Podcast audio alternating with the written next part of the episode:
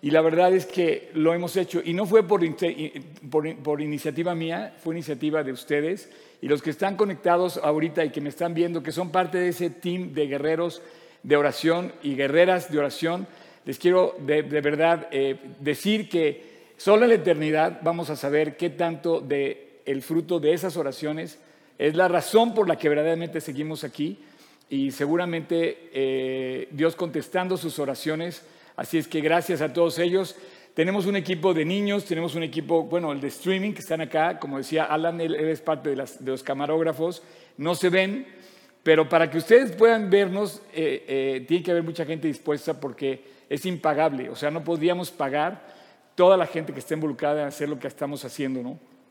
También ayer el equipo de worship trabajaron muchísimo, el equipo de alabanza, estamos preparando un aplauso para el equipo. Este, eh, el, equipo de worship trabajó muchísimo, la verdad, me, impresionaron, me tienen, me tienen, me tienen este, de verdad sorprendido. Y, bueno, pues, eh, ¿qué te puedo decir? Yo, yo veo a mucha gente colaborando y estamos haciendo algo. Y miren, no somos la mejor iglesia y creo que nos falta mucho para poder serlo, pero lo que sí está puesto todo nuestro corazón en esto. Eh, nos falta madurar, nos falta crecer, nos falta hacer las cosas todavía mejores, pero tenemos todo el corazón, ¿verdad, Tony? Un aplauso para nuestro predicador de la, de la pandemia. Este, me encanta Tony porque llegó, llegó y diciéndome luego, luego sus respuestas de oración de la semana. Y bueno, quiero dar la bienvenida a todos, están viéndonos en línea. Eh, pues la verdad es que se multiplica por mucho a la cantidad de gente que, nos, que estamos aquí. Sin embargo, que hoy estamos compartiendo esa doble bendición. Pero quiero mandar un saludo hasta, hasta exactamente, te voy a decir dónde, hasta Saltillo. Y les quiero leer este mensaje que me mandaron, que me, autorizaron leer. Y la verdad es que recibo muchos mensajes y les doy gracias por los mensajes que me mandan. Eh, y creo que esta persona no es nada más un fan. Porque bueno, a veces te mandan así personas que dicen, no, pues quiero quedar bien con el pastor, ¿no? Pero no, fíjate lo que me, escribe. Hola, no nos conocemos personalmente, te conocí por Facebook. Eh, por cierto, que Facebook cumple esa, esa parte de Cristo que dice, si dejaras casa, ya sabes, padre, madre, hermanos, amigos, ta, ta, ta, recibirás 100 veces más. En mi caso, pues he recibido como 10 mil veces más. O sea, amigos. Entonces, una de ellas es, es esta persona que dice, eh, comencé a seguir la página de G316 entonces, gracias a todo el esfuerzo que hacen los que hacen esto, que se pueda eh, permear, ¿verdad?, en las redes. Y aún no me congregaba, o sea, aún no iba a ninguna iglesia, pero empecé a seguir. Y dice, pero fueron muy edificantes tus predicaciones en momentos un poco difíciles. Me acuerdo que en cada predicación Dios hablaba mi vida. Híjole, es lo que más deseo. Que Dios, a pesar de nuestras torpezas, Él pueda seguir hablando nuestras vidas, ¿no? hablaban a mi vida y él quería hacer cosas grandes en mi vida. Estaba en la Ciudad de México, pero no asistía a ninguna iglesia. Después me vine a vivir a Saltillo y comencé a asistir a una iglesia que ha sido muy edificante. ¿Ok? Entonces, esta persona se fue a Saltillo y ahora va a una iglesia. Y dice, y de gran bendición en mi vida, después de dos años aquí estoy y sigo, y estoy sirviendo. Y más convincente que lo único que quiero hacer en mi vida es hacer la voluntad de Dios. Wow. Ahora sí, den el aplauso, por favor. Entonces, fíjate, fíjate, fíjate, lo que, fíjate lo que puso. Te hice estas preguntas, me hizo dos preguntas que me hizo preguntas, dije, ¿y por qué me está preguntando esto? No? Las preguntas estaban en un mensaje más arriba que me dice, dice, pastor, eres pastor, ¿verdad? ¿Habías planeado ser pastor alguna vez? Pregunta número uno. Pregunta número dos, ¿qué sueños, ¿a qué sueños renunciaste? Pregunta número dos, para hacer la voluntad de Dios. ¿Eh? Chaparrín, rin, rin. ¿Y cómo aceptaste el llamado a ser pastor? Yo, órale. Pues no son preguntas de, de cualquier persona, ¿no? Entonces me dice, te hice estas preguntas porque el domingo pasado mi pastor, o sea, su pastor, eh, nos habló acerca de hacer la voluntad de Dios. Le dije, qué chistoso, yo también hablando de lo mismo.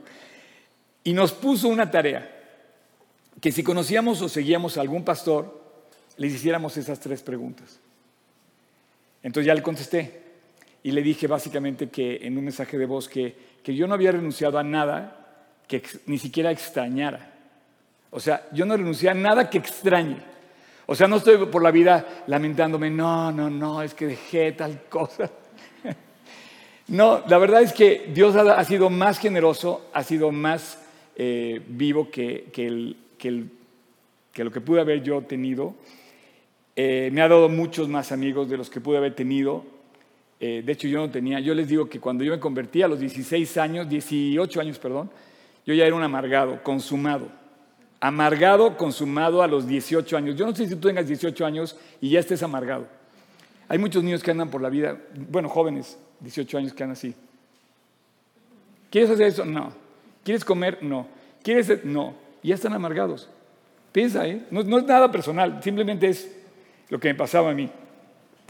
Entonces yo le dije también que, eh, yo nunca tuve llamado. O sea, yo, no, yo no yo no sentí un llamado como diciendo voy a estudiar para ser pastor y me voy a inscribir a un seminario para ser pastor y voy a inscribirme y voy a meter mi solicitud con copia y firma para ser pastor.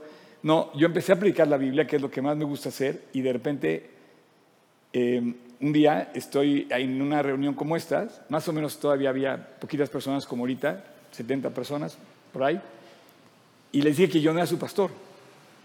Y entonces se levantó una turba entonces, ¿quién es nuestro pastor? Dijeron, pues Juan Manuel es nuestro pastor. Y, de hecho es nuestro pastor principal. Juan Manuel de León es mi maestro, es mi pastor, es, es el pastor principal de G316. Y es un gran amigo y es un gran testimonio. Y bueno, yo le doy gracias a Dios por lo que he aprendido a través de él. Y entonces todo me dice, oye, pero yo ni siquiera conozco a Juan Manuel. Y el pastor conoce a sus ovejas, ¿no? Entonces, eh, yo me quedé pensando como dos semanas y después de platicar también con Juan Manuel, dice, no, pues Oscar, estás tomando tu lugar. Y estoy tomando mi lugar y la verdad es que eh, yo llego a mi casa muy seguido, no crean que no, y, le digo a Dios que, que, ni me merezco lo que, lo, que, lo que Él me ha dado aquí, no me lo merezco, ni tampoco me siento como capaz.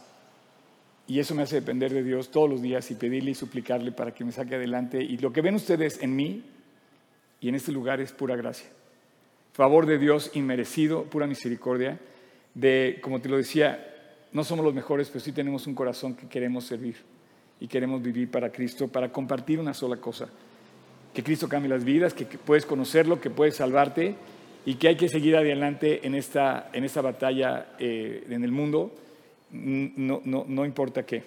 Entonces me contesta y me dice, muchas gracias por contestar y te agradezco mucho compartirlo conmigo. Creo que es más difícil renunciar a cosas vanas. Y sí, muchas veces no renunciamos a las cosas vanas. Qué grueso. O sea, una conversación bien, bien profunda, porque a veces estamos atados a las cosas del mundo.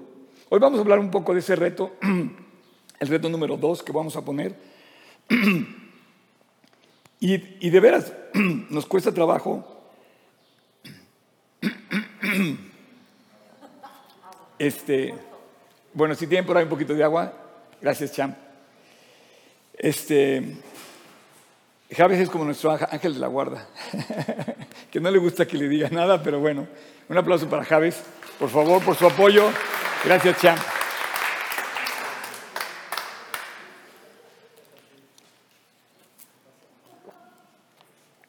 Pero es por gracia. Gracias, Cham. Este, y entonces dice, creo que cuesta trabajo renunciar a cosas vanas. Y les estaba diciendo que sí, efectivamente cuesta trabajo renunciar a cosas vanas. Nos cuesta trabajo soltar lo malo. ¿Sabes por qué? Porque somos espíritu y somos carne y somos cuerpo. Y hay una batalla a muerte entre la carne y el espíritu. Y la carne quiere hacer lo que quiere y el espíritu quiere hacer lo que no hace la carne, pero dice que se contraponen y se oponen. Sin embargo, dice, miserable de mí, ¿quién me liberará de este cuerpo de muerte? Y aunque Dios nos ha puesto un espíritu, finalmente vivimos bajo los acechos de la carne, carnal, del cuerpo, y, nos, tienta al chisme, a la, cantidad de cosas. Dice que el pan comido en secreto es sabroso. Ese es el chisme. en fin, y dice, pero teniendo la mirada en Jesús, Todo vale la pena. Y claro que sí, puedes compartir mi mensaje. A veces yo creo que quienes comparten la palabra no se imaginan. No, no imaginaba. Jamás me imagino las vidas que tocan y ese es el propósito al servir a Dios. Así es que si tú sirves a Dios, vale la pena. Que Dios te bendiga y ojalá pronto pueda visitar tu iglesia. Bendiciones para ti y para tu congregación. Número 624. ¿Alguien puede leer número 624, por favor? Me pasan un micrófono. ¿Tiene un micrófono por ahí? ¿Alguien se anima a leer número 624 a la una, número 624 a las dos, número 624 a las tres? Se va, se va, se fue. ¿Quién fue? A ver, aquí este muchacho que está. Número 624. Antiguo Testamento. Dice, Jehová te bendiga y te guarde. 25. Jehová haga resplandecer tu rostro sobre ti y tenga de ti misericordia. 26. Jehová alce sobre ti tu rostro y ponga en ti paz y pondrán mi nombre sobre los hijos de Israel y yo los bendeciré. Pues creo que te seguiste un poco, pero el 24 decía Jehová te bendiga y te guarde, ¿no? Ok, pues gracias a Dios, eh, este, gracias a esta persona de, de, Saltillo que me mandó este mensaje, eh, se me hizo muy ad hoc para compartirlo con ustedes y también para decirles a toda la gente que servimos en este lugar que vale la pena, ¿verdad, Maru? ¿Cuántos años tienes sirviendo compartiendo mensajes para Cristo en los niños? De los niños, 20. 20. ¿Y hace cuánto te convertiste? 24. 24. Bueno, pues mira, yo, yo, te voy a decir algo y qué bueno que podemos este, compartir ahora sin, sin, la presión de los chicos del worship, que ya quieren tocar, ya quieren tocar, ya se quieren... Ahora tengo un poco más de tiempo. no, y, y, está padre porque es una charla la que podemos tener, ¿no? Pero... Eh, yo te decía que eh, lo padre de servir es que, es, que, es que no puedes dejar de hacerlo. O sea, para mí sería mucho más fácil tirar la toalla y decir, ¿saben qué? Llegó la pandemia, eh, pues, se acabó todo, ahí se ven, háganle como quieran. Este, yo, yo ya tengo a Cristo, yo ya puedo vivir feliz. Pero no, tenemos un llamado. Ese es el reto de hoy. ¿Qué, qué haría Jesús? A ver, ¿qué, te voy a poner un reto. ¿Qué haría Jesús con un millón de dólares? Ándale, champion. Qué bueno Jesús que no tengo un millón de dólares porque no me tengo que hacer esa pregunta. no, ¿qué haría Jesús con un talento, por ejemplo, para hacer matemáticas o para cantar o para eh, jugar fútbol como, mi teacher de fútbol que allá atrás está? Este, ¿Qué haría Jesús con un talento para, por ejemplo, este, eh, no sé, para alguna habilidad. Saben que todos tenemos un talento. No sé si ya descubriste el tuyo, pero seguramente eres bueno o buena para algo. Y a veces pensamos que no somos buenos para nada, pero no, estás en un error. Dios no se equivocó contigo, Dios hizo algo especial en ti. Estoy seguro. El otro día estaba, me, sorprende, por ejemplo, el otro día me estaba, eh, digo, cuando me entero de lo que hacen las personas, me, sorprende lo que hacen. Y de repente, oye, tú hiciste esto, sí, yo lo hice. Y lo hace como, como yo, este, levantarme a correr, ¿me entiendes? Con, una facilidad. Hay, hay, gente que puede tocar el piano parado de cabeza. Yo, bueno, ni, ni, estudiando un mes puedo tocar, no sé, y eso que tengo piano en mi casa, no puedo, no puedo aprender una sola pieza. Oren por mí para que lo logre.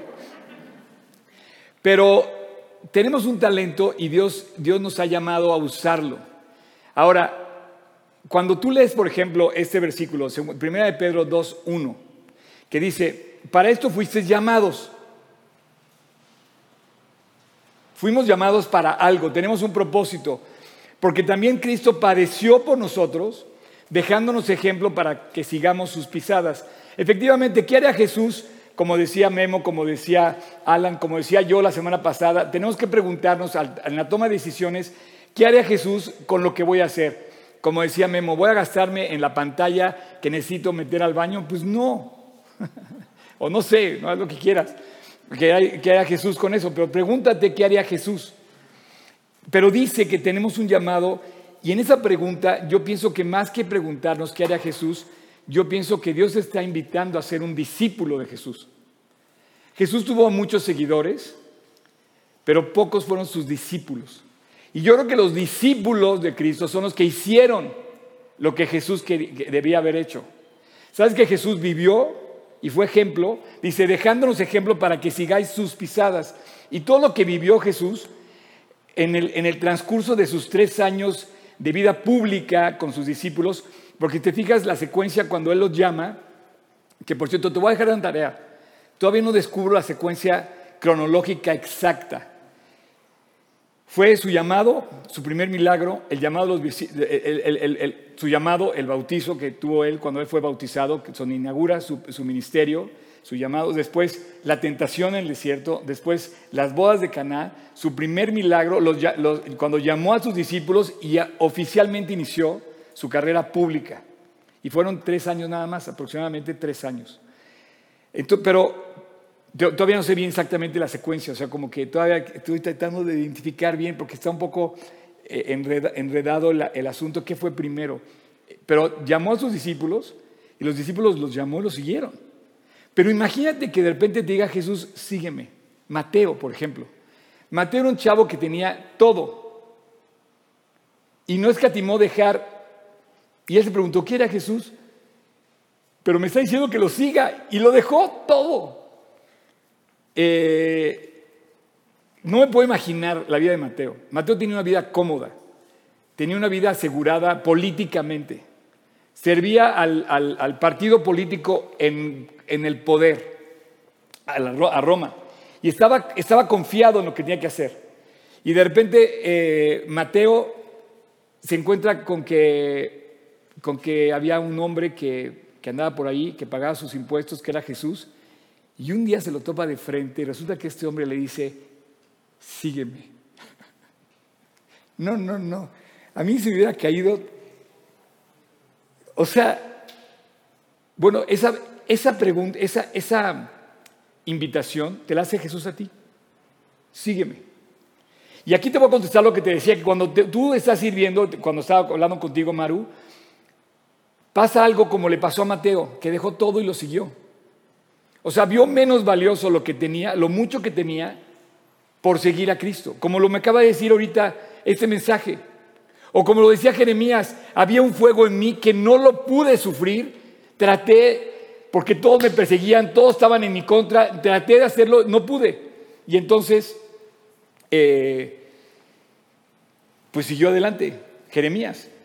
Y así Daniel, y así José, y así David, y así Maru, y los que quieran levantar la mano. Eso haría Jesús. Jesús levantó la mano las dos y las clavó en la cruz por ti y por mí. Jesús dio todo. Mateo siguió su ejemplo. Recibe el llamado, o sea, recibe el llamado y empieza a seguirlo pero ¿sabes lo que fue vivir tres años con Jesús? O sea, imagínate el discipulado intenso que recibió.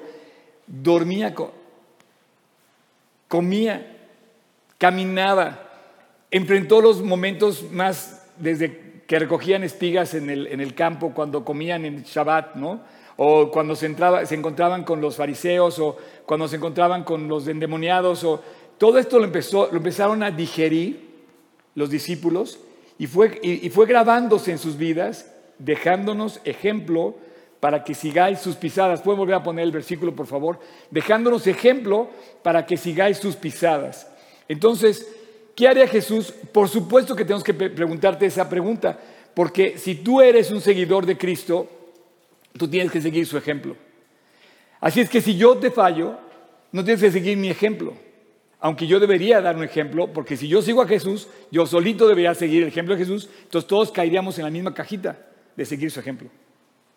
Pero si de repente hay alguien, un creyente, que no sigue su ejemplo, no por eso Jesús quedó vetado.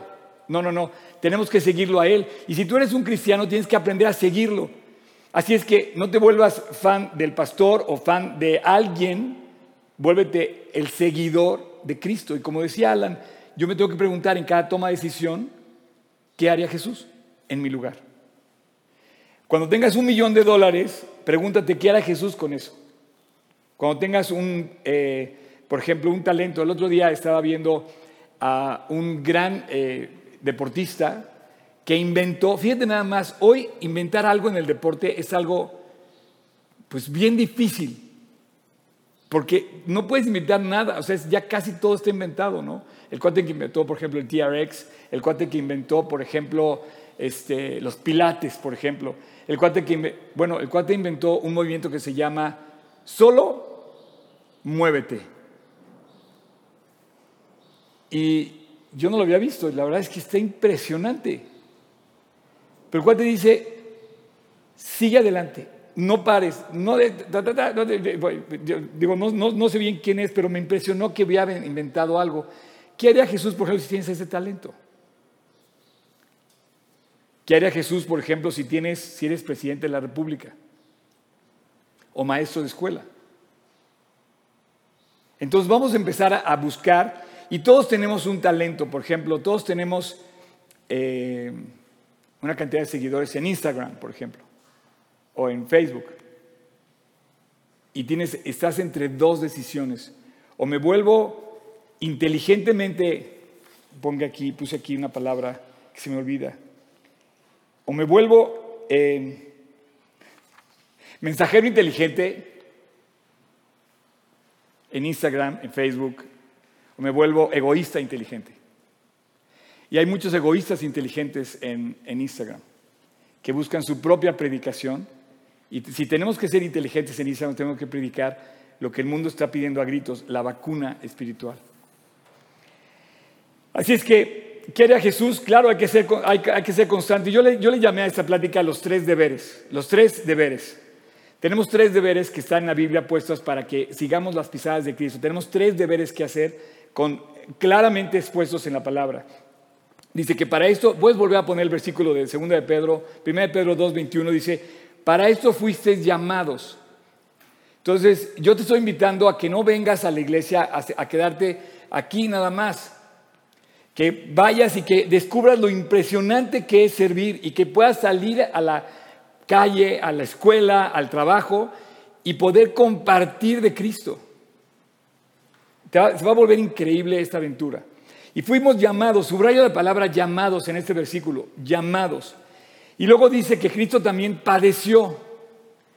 También, ¿por qué habrá puesto la palabra también padeció? Porque seguramente no va a ser fácil nuestro servicio a Dios. Y vamos a padecer por esto. Por ejemplo, ayer todos los del worship terminaron creo que a las 5 de la mañana, padecieron un poquito, pero valió la pena. Ahora, ese no es el llamado en sí que tenemos, aunque por un lado es un llamado.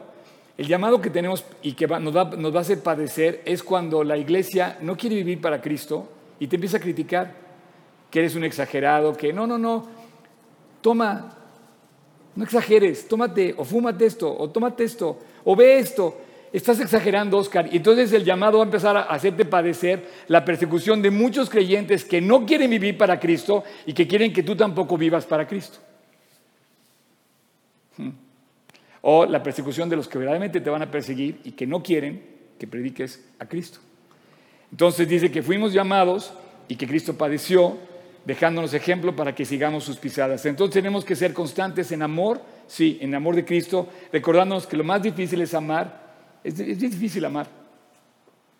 El otro día me decía una persona que me escribió, así como esta persona me decía que era lo más difícil en su vida era perdonar. No puedo. Y no lo convencí.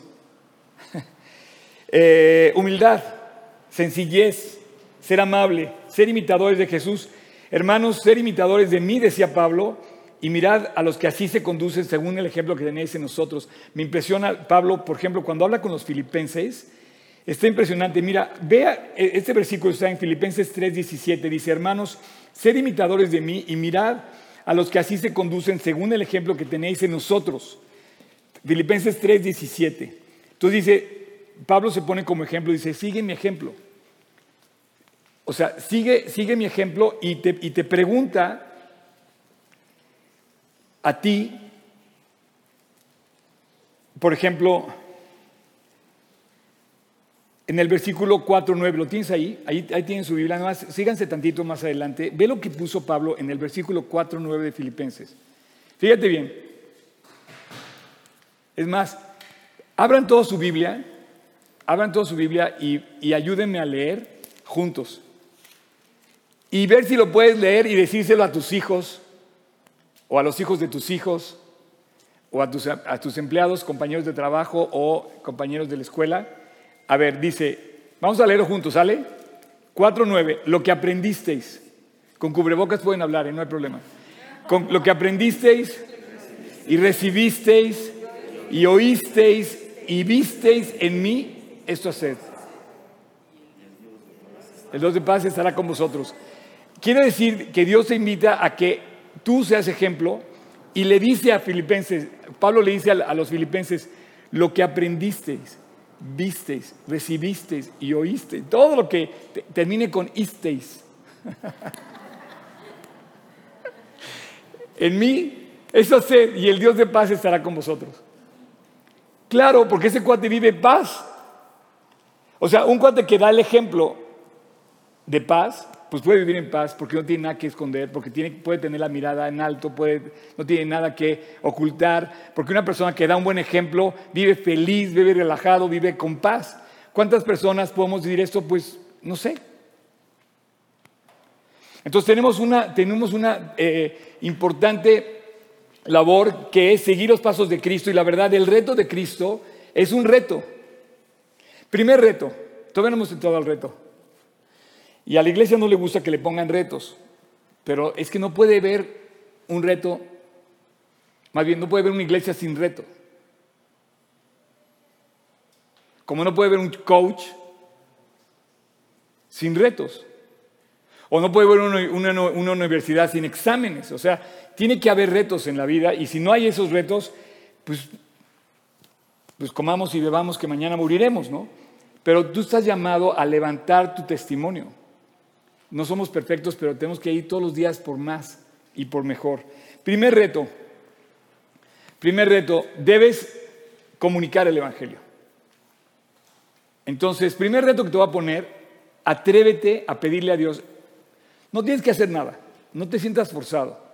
No trates de, hacer las cosas en tus fuerzas. Dile a Dios, Señor, guíame a alguien que necesite saber de ti y úsame.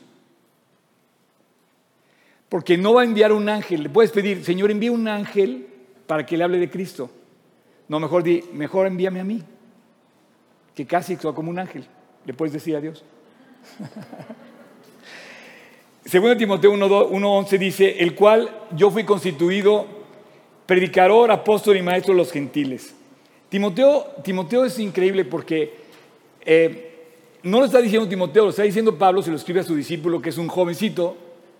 Un anciano le escribe a un joven y le dice que él fue constituido predicador, apóstol y maestro. Exacto, ese es un llamado de Pablo. Dice Oscar, yo no soy, yo no soy apóstol, no soy maestro y no soy predicador. ¿Ok? Pero sí tienes un llamado. Todos hemos sido llamados a predicar, a enseñar y por lo menos a ser testigos de lo que Cristo ha hecho. ¿Qué es un testigo? Un testigo ocular es el que relata lo que, lo que ha visto, lo que ha oído, lo que ha, lo que ha sido eh, testimonio para él de su, de su labor, ¿no? Así es que sí, todos hemos sido, somos testigos. Y por ejemplo, tú puedes dar un testimonio, por ejemplo, de, pues de lo que viste ahorita, por ejemplo, en Memo o en Alan. A lo mejor conoces a estos dos personajes a Memo y Alan y, y puedes decir, oye, Dios cambió sus vidas. Ya, empezaste a dar testimonio. No tienes que ser predicador, ni apóstol, ni maestro para compartir eso con tu compañero de la prepa. es muy sencillo. ¿Qué vas a predicar? ¿Qué vas a compartir? Es muy sencillo. Predicar que el Evangelio es gratis. Que el Evangelio es por amor, el propósito de Dios por, por nosotros es por amor. Tenemos que hablar del amor de Dios que tanta falta le hace al mundo hoy. Tenemos que hablar que es la única forma de salvación y tenemos que hablar que hay que vivir una vida limpia. Segundo deber, sufrir por el Evangelio. El primer deber es comunicar el Evangelio, el segundo deber es sufrir por el Evangelio y nos va a tocar sufrir por el Evangelio y dímelo a mí. Este, eh, yo siento que todo, que yo siento que todo mundo eh, me, me- llevo bien con, con todo el mundo, que no tengo problemas, que tengo, según mis, mis redes sociales, como 10 mil amigos, pero, pero de repente pues, hay gente que está atorada por algo. Y dices, oye, pero, pero ¿qué pasó? ¿Por qué ya no me habla? Este, ¿O por qué ya no viene? ¿O por qué pasó? No, no pues es que se, se enojó con el pastor. Este, ¿Y eso es lo que haría Jesús? ¿Se enojaría con el pastor? ¿O se enojaría con el amigo? ¿O se enojaría con el hermano? ¿O se pelearía con este? ¿O se... No. Pero tú estás llamado a sufrir por el Evangelio. Ahora, ahí, también Pablo en su carta a Timoteo, en su última carta que él escribe, que es la segunda carta a Timoteo, le escribe dos versículos muy interesantes que dice, eh, el, el versículo 12 del capítulo 1, por lo cual asimismo padezco esto, estaba sufriendo por el Evangelio, lo padecía, pero no me avergüenzo, porque yo sé a quién he creído y sé que es poderoso, estoy seguro que es poderoso para guardar mi depósito para aquel día. Él tenía puesto a vista, él tenía puesto en sus redes sociales una misión, más que, o sea, el, el, el, el, ¿cómo les dije? Este, eh, compartir inteligencia, ¿cómo, ¿cómo dije?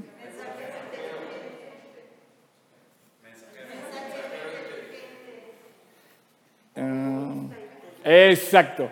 Bien, mensajero inteligente o egoísta inteligente. Entonces muchas personas no predicarían a Cristo porque padecerían los dislikes, ¿no? Em- Empezarían a tener menos seguidores porque no, es que si yo no tomo, entonces la gente ya no le gusta, entonces ya no va. O si yo no digo malas palabras, entonces la gente pues, ya no le va a caer tan bien. O si yo no hago tal cosa, pues tenemos que ser mensajeros inteligentes y menos egoístas inteligentes al compartir algo. Pero dice que no se avergüenza porque él sabe a quién he creído y él a quién ha creído y no se, no se avergüenza por asumir el sufrimiento que le corresponde por lo mismo. Está seguro de quién es Dios para él. Mira, eh, durante la pandemia eh, podía platicar con ustedes de todos los detalles que ha sucedido en este lugar. Hace dos días hablé con el dueño de esta casa y ya sabes el tema, ¿no? La renta, ¿no? Fue increíble que me dice, ok, Oscar, perfecto. Yo, casi me desmayo, no, no lo podía creer, porque la verdad hemos tenido una muy buena relación que soportó la pandemia. No sé ni cómo lo hicimos. No deberíamos estar aquí y estamos, gracias a Dios. Y Dios, ¿qué, qué veo? Que Dios ha sido fiel con pandemia, creo que cuádruplemente fiel. Entonces, ahora sí que gracias a Dios por la pandemia. Pero gracias a Dios porque vemos que Dios nos enseñó muchas cosas. Nos enseñó a ser verdaderamente dependientes de Dios. Yo aprendí muchas lecciones para... Yo, yo la verdad, yo no pensé que iba que, que, que- que- hacer, no sabía qué hacer. Yo nunca había sido pastor en una pandemia donde te cerraran todo. Pero entendí una, una lección que no espero olvidar, que espero no olvidar nunca. Yo soy puesto para ese llamado. Mi deber es predicar el Evangelio. En la salud, en la enfermedad, afuera, adentro, con pandemia, sin pandemia, era predicar el Evangelio. Y Dios nos guarde haciendo esta labor a todos. Y em, en la pandemia fui a la oficina del casero. Y aparte, le mandaba a mis mensajeros porque era demasiado trabajo en la pandemia. Nunca había hecho funerales por Zoom. ¿Saben lo que es eso? ¿Saben te habla una persona y te dice, oye Oscar, ¿puedes hacer una oración porque estamos enterrando a tal persona querida? No, no, no. Entonces, mientras yo contestaba llamadas de este tipo y atendía esas llamadas, tenía la llamada de, oye, págame la renta. Y un día fui a pagar la renta y, y cuando logramos este, acordar cómo lo íbamos a hacer y todo, le dije, oye, pero quiero hablar con todo tu personal. Entonces junté como a 10 personas, eran entre 8 y 10 personas, y les dije que lo que ellos estaban haciendo en esa inmobiliaria aquí era rentarle,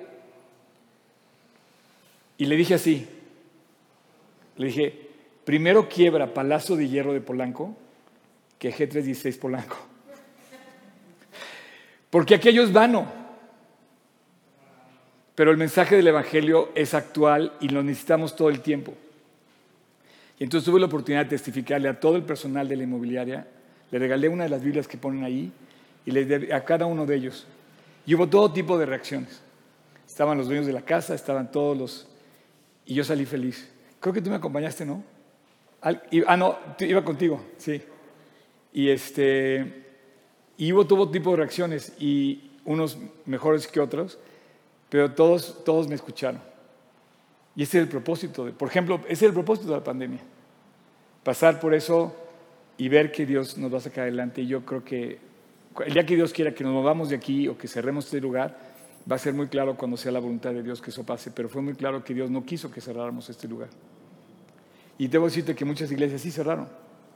Algunas no. La verdad, la, mayoría crecieron porque el mensaje está vivo. Pero batallaron con esto.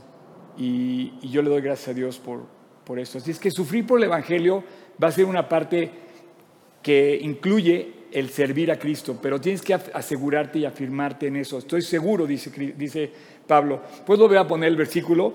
Dice, porque estoy seguro de quién he creído y estoy seguro que es poderoso.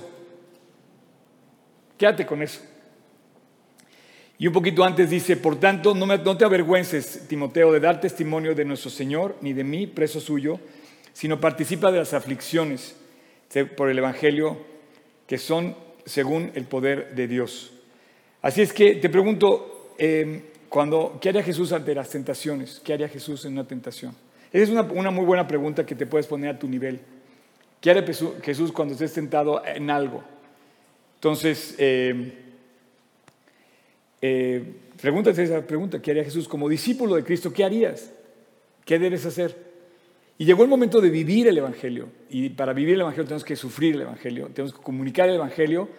Y falta el tercer deber que ahorita voy. Pero antes de pasar al siguiente deber, quiero completar este. Sufrir el Evangelio te va a hacer necesariamente padecer persecución. Dice aquí, fíjate bien, Dice, eh,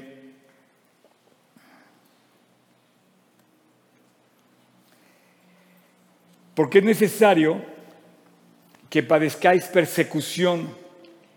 Y estoy estudiando con mis discípulos, estoy estudiando el... ¿Quieres poner, por favor, Mateo 5.10?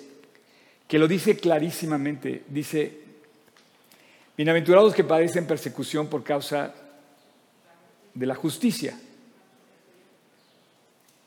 porque de ellos es el reino de los cielos. Me encanta que dice Dios, de ellos es el reino de los cielos, y te dice que está increíble, es que estos dos renglones están increíbles. Para tú ser funcionario del reino de los cielos, a ver, a ver, a ver, ahí te va. ¿Quién de aquí es mexicano? ¿Por qué somos mexicanos? Porque nacimos en México. ¿Qué hay que hacer para ser del reino de los cielos? Nacer en Cristo. Entonces, si tú me estás viendo y no has nacido de nuevo, yo no sería, yo no, estoy, estaría tan seguro de estar heredando esa parte, porque no eres ciudadano del cielo. Dice, bienaventurados que padecen por causa de la justicia. Estás dando una característica del el creyente. Y si ese creyente no vive así, posiblemente no es del reino de los cielos. Te lo dejo de tarea. Aparte dice que son bienaventurados, están felices, lo hacen con gusto. no reclaman, no se avergüenzan, no, no, no, no se echan para atrás, van para adelante y siguen adelante y dan testimonio. Y tú ves a los creyentes en el Antiguo Testamento y en el Nuevo Testamento afirmados en la verdad sin dar marcha atrás. Eh, durante la pandemia vi, la película de la, vida de este gran eh, mártir de, de, del, primer siglo que se llamaba, este, el cuate murió. Me acuerdo que cuando llegan por él, me, ahorita, te, voy a decir el nombre, cuando llegan por él, cuando llegan por él lo atrapan para matarlo, por porque estaba perseguido por causa de Cristo, era tan bendecido el cuate, ¿sabes lo que hizo? Llegan los soldados romanos por él, apresarlo, entran a su casa y estaba a punto de comer. Y entonces eh, abren la puerta a los soldados romanos. Eres, se me olvida el nombre, perdón, tengo que decirles el nombre. Eh, ¿Ven cómo tengo tan pocos talentos? Este, y entonces el cuate se queda así y dice, oigan, pero ustedes vienen cansados. Hace, ¿hace cuánto no han comido? Y yo, no le puede estar diciendo. dice, ok, me voy con ustedes, pero quédense a comer. Y entonces todos así. Y comieron antes de llevárselo al cadalso. Ya no les objetó ninguna resistencia. Y este, comieron en su mesa. Pero después la película, cuando termina, eh, pasa el testimonio de que uno de esos soldados se volvió un seguidor de él, de Cristo. No pudo evitar el testimonio. Padeció por causa de la justicia y dijo, bienaventurados son cuando sean perseguidos por causa de la justicia. No puede ser que no me acuerde el nombre. Pero, pero un testimonio de la vida real. No. Eh, una comida al... Como, esa, esa, ¿saben, ¿Saben cómo me pasó ahorita? Como al, como, al, como, al, como al faraón de Egipto con José. Fíjate que olvidé el sueño. ¿O te acuerdas del sueño? no es cierto. Eh, nada más quiero decirte una cosa, quiero terminar esta parte de la persecución. Quiero aclarar que aquí dice, por causa de la justicia, no está siendo perseguido esta persona por haber cometido una imprudencia. A veces somos perseguidos por habernos pasado el alto, somos perseguidos. No, Señor, estoy padeciendo por causa de que me pasé el alto y entonces me están cobrando la multa y estoy padeciendo. No, no, no, no estoy hablando de eso. Tampoco está hablando de cuando somos medio necios, insistimos en algo o cuando somos chismosos. Dice, no, dice, cuando eres perseguido por una causa justa, por una causa buena, por una persona que vive para Cristo, dice, va a haber persecución. Sí, va a haber gente que no le va a gustar que tú vivas para Cristo. Pueden ser tus mismos de tu casa, pueden ser los mismos de tu escuela, pueden ser los mismos de tu iglesia o pueden ser personas ajenas. Dice exactamente que es por causa de la justicia, por predicar el Evangelio, por vivir bien. Es exactamente lo que quiere decir. Y el tercer deber, tengo el de comunicar el Evangelio, tengo el de sufrir por el Evangelio y tengo el tercer deber, que es defender el Evangelio. Defenderlo. Y aquí también está en la carta de Timoteo, le dice en el versículo 13, retén la forma de las sanas palabras que de mí oíste, en la fe y en el amor que es en Cristo Jesús. Tenemos que defender el Evangelio con palabras sanas, en fe y en amor. ¿Qué quiere decir sano? Quiere decir sano que no tiene, que no tiene una enfermedad. Sano quiere decir que está limpio. Sano quiere decir que está puro. Sano quiere decir que eh, es la mejor manera de enfrentar una enfermedad sano. No es que tienes que tomar algo para contrarrestar no, el virus, no. Hay que estar sano y entonces vamos a estar fuertes para enfrentar cualquier cosa que nos afecte. Eh, una persona sana no es una persona enferma. Una palabra sana no es una, no es una palabra enferma. Una palabra sana es una, persona, es una palabra limpia y pura. Una palabra enferma, una persona enferma es una persona o una palabra inválida, atrofiada, incompleta, que no tiene salud espiritual. Entonces, palabras sanas vienen de, de, lo que significa estar sano físicamente, completamente. Si tú estás sano y fuerte, tus defensas fuertes, va a ser más difícil que, que tengan gripa. ¿No se han fijado que este año desapareció la gripa? A nadie nos dio, a nadie nos dio gripa. O sea, quién sabe qué pasó con la gripa, quién sabe dónde se fue. Pero eso después lo vemos. Este, ok.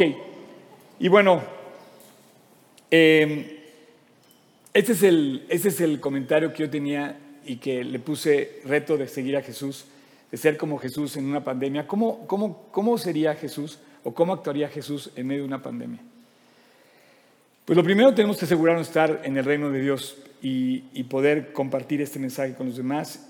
Y bueno, yo quiero terminar diciéndote que, que Dios eh, quiere aterrizar todo esto a nuestro nivel. Haz de cuenta que Dios quiere... eh, haz de cuenta que Dios sabe que tienes tu iPhone, o tienes tu Android, o tienes tu celular. ¿Quién aquí no tiene celular?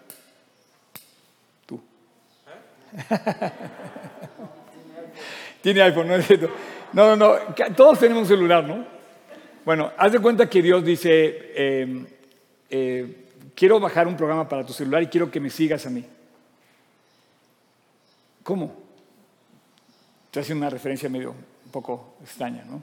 Sí, o sea, yo voy a bajar, tienes que, para seguirme tienes que descargar esta aplicación. O sea, en serio, estoy haciendo una similitud. Haz de cuenta que Dios te dice, baja esta aplicación para seguirme. Entonces dirán, sí, señor, yo te seguiría inmediatamente y la bajas. Este celular, todos lo tenemos, es el corazón, es el alma. Y Dios tiene que descargar en tu corazón un programa para que pueda correr en él el programa de esa aplicación. Si no lo has descargado, no puede correr ese programa. Bueno, ese programa es este. Y no, puedes de- y no puede correr si no lo descargas en tu corazón. ¿Y qué hay que descargar? Pues un nuevo corazón. Un, un- corazón limpio.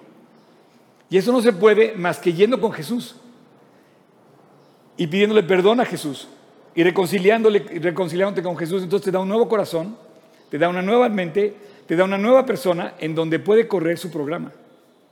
Porque antes vivimos con un programa equivocado, con una mente equivocada, llena de y corrompida de cosas, con un corazón corrompido, y entonces no puede correr su programa. Entonces, si tú has leído la Biblia y no la entiendes, quizá tu programa todavía no está habilitado en tu corazón. Y tienes que ir con Cristo a pedirle perdón y, y decirle que te perdone. Entonces voy a terminar con una oración para descargar el programa. Espero no haber sido tan irrelevante como irreverente, perdón, en esta comparación, pero estaba pensando en que Dios dio todo para que corriera el programa. Y entonces, ¿por qué a la gente se le hace, alguna gente se le hace irresistible la Biblia y a otras personas se le hace aburrida? ¿Porque no tiene monitos? ¿Porque no tiene dibujitos? ¿Porque no tiene figuras, videos y eso? No, hombre, el mejor video que Dios quiere hacer es el tuyo, ahí. Padre, muchas gracias por esta mañana increíble. Gracias por darme la oportunidad de estar aquí y hacer lo que más me gusta. Pero Dios, gracias por tu gracia, porque a final de cuentas eres tú quien lo hace. Yo no puedo. Te quiero agradecer el que nos pongas este tipo de retos siempre para vivir lo que aprendemos, para vivir en tus principios, en tus estatutos, en tus mandamientos y ponerlos por obra. Te pido porque tú levantes a esta iglesia, G36 Polanco. Independiente de todos los demás, que también te pido que tú las bendigas, Dios, y que vivan para ti, pero te quiero pedir por mi iglesia, para que tú hagas discípulos aquí. Hombres y mujeres que no solamente se pregunten qué haría Jesús en tal y cual decisión, sino que quieran seguirte con todo el corazón, creciendo en tu palabra y compartiendo tu evangelio. Te quiero pedir que los bendigas como, como lo vemos en la vida de Timoteo con el testimonio de Pablo. Te quiero dar gracias, Dios, por lo que tú hiciste durante este año increíble, lleno de tremendas pruebas, tremendo estrés, tremendas tensiones, presiones, dificultades. Gracias Dios porque a veces nos faltó algo y tú proveíste. Gracias Dios porque estamos aquí. Gracias por las personas que están involucradas en todo esto que hacemos aquí, como por ejemplo toda la, la inmobiliaria que nos renta el lugar. Y gracias Dios porque no queremos parar hasta que tú no nos pares. Y hemos sentido que tú has dado luz verde para continuar y te doy gracias por todas las personas que se han sumado con sus ofrendas, con su servicio, con su entrega, pero muy especialmente Dios. Te quiero dar gracias por todas esas personas que se han sumado con su amistad. Haz una iglesia de amigos fieles, de compañeros de milicia, que estemos listos, Dios, para compartir todo, los valles y los montes. Y te quiero dar muchas gracias, Dios, porque detrás de todos esos amigos de verdad hay muchas oraciones derramadas a favor de que este lugar continúe y lo hiciste. Gracias, Señor. Gracias por cada uno de ellos. No me los merezco y te doy gracias.